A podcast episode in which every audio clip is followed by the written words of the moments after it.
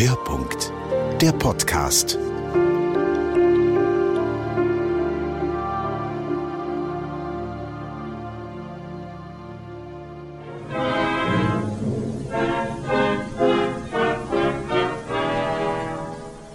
Schauen Sie, ich träume von dem Material. Es ist äh, wirklich so, dass das äh, mein Lebensinhalt ist. Vom Heimtransportieren ist alles so gegangen. Wir sind teilweise im Zug wie Bourbaki-Armee gekommen. Wir hatten ein Taxi, das uns an den Bahnhof gefahren hat, mit teilweise unipackten Radio, mit Geschirr, mit Kisten voll, mit wahnsinns guten Teilen. Wir sind dreimal vom Taxi in den Zug gelaufen und haben das dort verstaut. Und dann sind wir hier auf Basel gekommen und haben es dann wieder der Ausstellung zugeführt.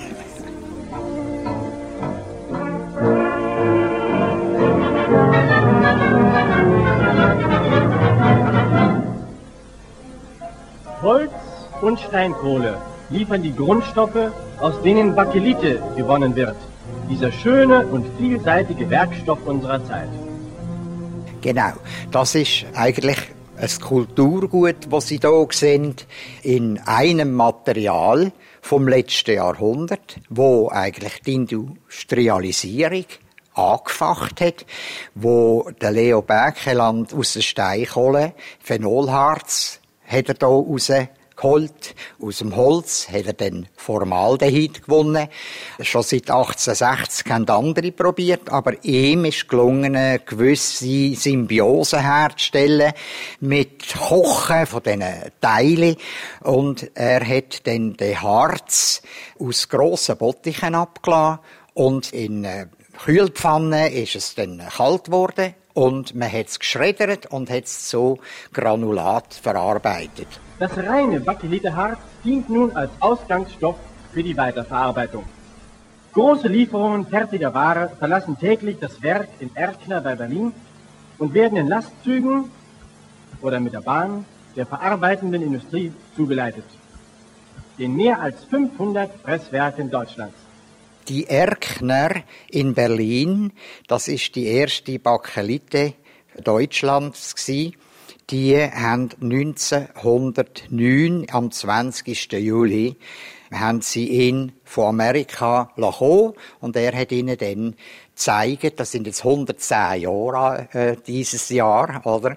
Und er hat ihnen gezeigt, wie man das äh, tut pressen. Für die Massenherstellung der verschiedensten kleinen Pressteile wurden automatische Rundlaufpressen gebaut, auf denen sich 24 Stempel, und zwar in 24 verschiedenartigen Formen, im Kreise bewegen.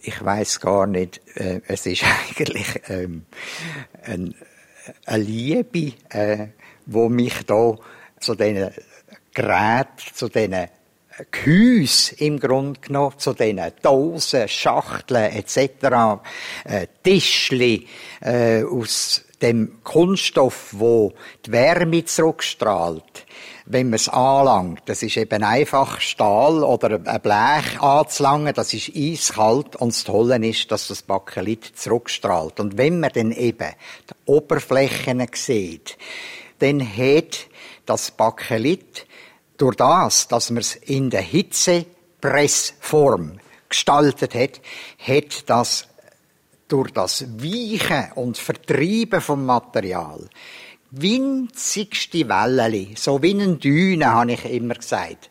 Und Düne wandert und Düne lebt. Und somit ist das irgendwie ein, ein lebendiges Teil.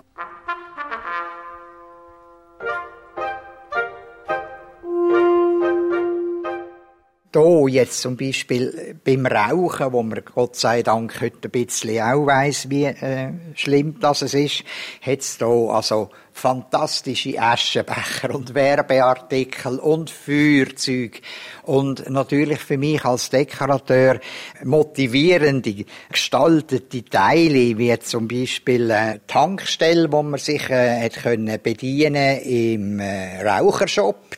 Man hat ja dort früher, ich habe ja auch äh, ziemlich geraucht gehabt, ich habe 60 Goloas eingeschnauft am Tag und ich bin sehr glücklich, habe ich das können lassen, vor etwa, weiss ich wie viele Jahren. Und somit hat man dann eben Benzin geholt dort an einer kleinen Tankstelle oder man hat sich Zigaretten einzeln herstellen grad und hat dann die können ausstoßen. Da, also da wäre jetzt in dieser Maschine drin, hat man Papierli gehabt. Äh, da muss ich da gehen, so.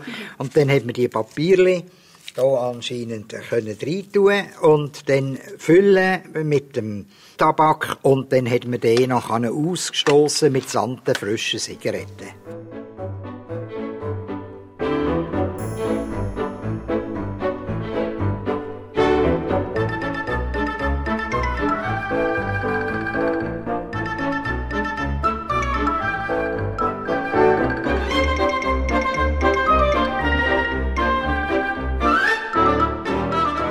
Es ist, ähm, dass, wenn man die ganze Riesensammlung anschaut, wo wir die meisten Teile nicht mehr nutzen, weil wir sie gar nicht mehr brauchen.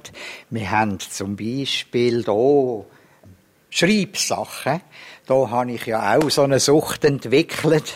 Und zwar nur schon Deckel von der Tintenflaschen, die sind ja auch wunderbar gestaltet gewesen. Sie haben da jetzt da vom Waterman hat's da einfach nicht nur Rillen in der Umgebung, äh, wo man sie muss aufschrauben, sondern es hat Tintenfedern drauf in einem total reduzierten Bauhausartigen Stil. Und äh, da habe ich in der letzten Zeit müssen einfach all die Dosen, wo ich den, den Eindruck hatte, was denn in Bakelit ist, eben Deckel, und so fort habe ich mir auch weg der Werbung, die auf den Tintenflaschen ist, also die alten äh, schönen Logo und Bildmarken, habe ich mir hier reingezogen. Dann hat es hier Spitzmaschinen. Sie haben hier Buchstützen. Also wir haben hier Sachen. Wer braucht heute noch Buchstützen, wenn ich alles in meinem iPhone inne habe? Meine Bücher hole ich mir während dem äh, Autofahren, wenn meine Frau äh, umeinander fährt, tue ich ihr vorlesen. Ab dem iPhone, dann ist er sicher nicht langweilig.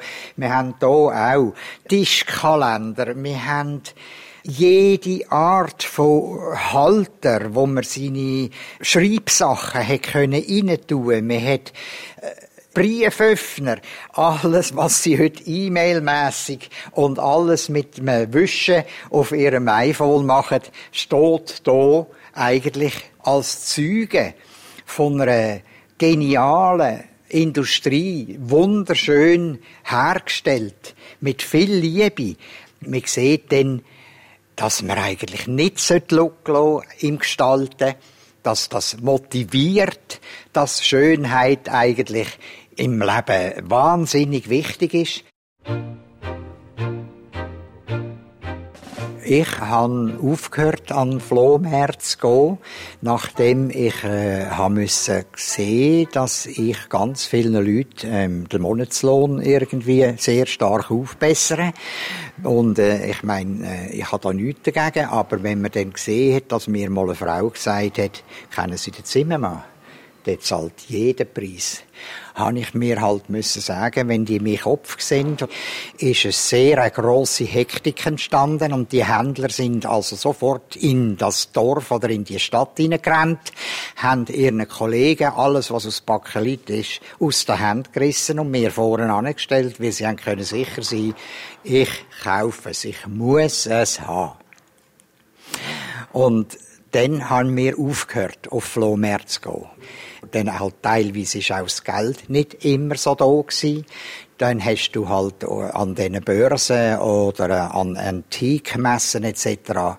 sehr selten etwas können kaufen und somit habe ich teilweise äh, das müssen stark auslachen. Ich habe auch müssen an den Brockenhäusern vorbeifahren und nicht mehr halten und gar nicht mehr schauen.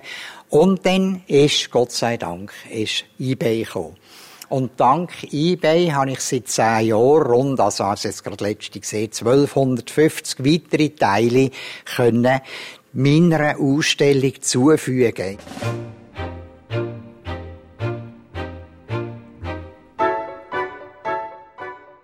Zum Beispiel hier habe ich das Saugling. Der Saugling ist jetzt eigentlich auch erste Woche da. Das ist ein 1922er Staubsauger. Der heißt wirklich Saugling, ist mit sehr schöner Schrift rund um den Körper herum, wo aus Chrom besteht, aus Chromstahl, ähm, auch ein bisschen verbückt teilweise, weil man ihn wirklich gebraucht, also fast 100 Jahre lang. Dann hat er einen fantastischen Schlauch, der aussieht, als sei es ein Halskette, wunderschön von der Gelenkigkeit von dem Teil. Und was das Wichtigste eben ist für mich natürlich, ist der Bakelit Henkel, und zwar, oder der Griff. Und der da hat dann was nochmal wichtiger ist, am liebsten ein Logo dran, das herzige Fraueli da, wo da also 1922 den Teppich sucht.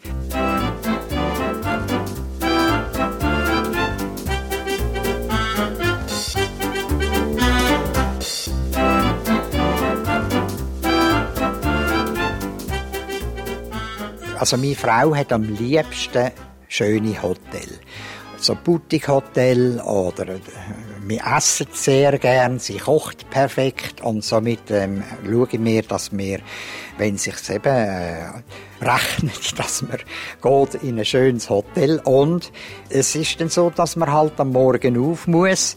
Ich will, dass man dann den Flohmarkt sieht wo dann in dieser Stadt, wo man ist besuchen, eigentlich wegen dem Flohmarkt. Sie hat in den Büchern rausgesucht, wo schöne hat, so Brüssel, äh, New York,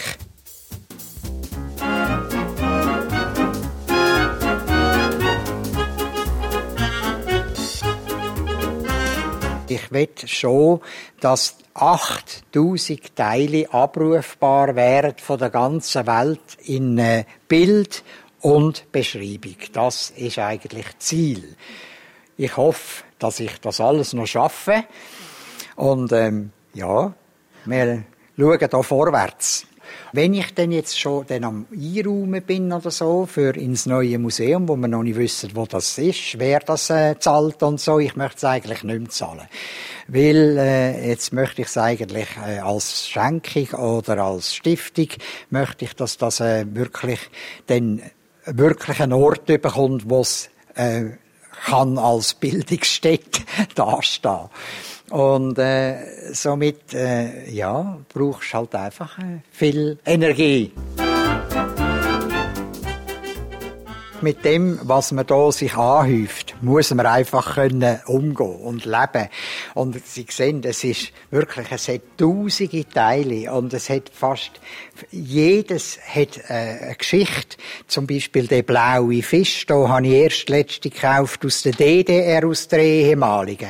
Der hat man mit einem Thermometer ist der ausgerüstet und dann hat man zuerst das Badwasser geprüft, dass das Kind da nicht gerade äh, das Hudi verbrennt hat beim Hineinsteigen und so. Und dann hat's da ähm, die herzigen Bäbeli aus äh, Galalit. Das ist äh, ein amerikanischer, verschönerter Kunststoff. Dann das Äffli, das da aufklettert. Ich habe da ähm, ein Musikinstrument, ein Klarinett aus Bakelit, Flöten haben sie gemacht, Mullorgel haben sie gemacht. Dann hat es hier ein aufziehbares Krokodil, äh, deutsches... SRF 2 Kultur. Hörpunkt. Der Podcast.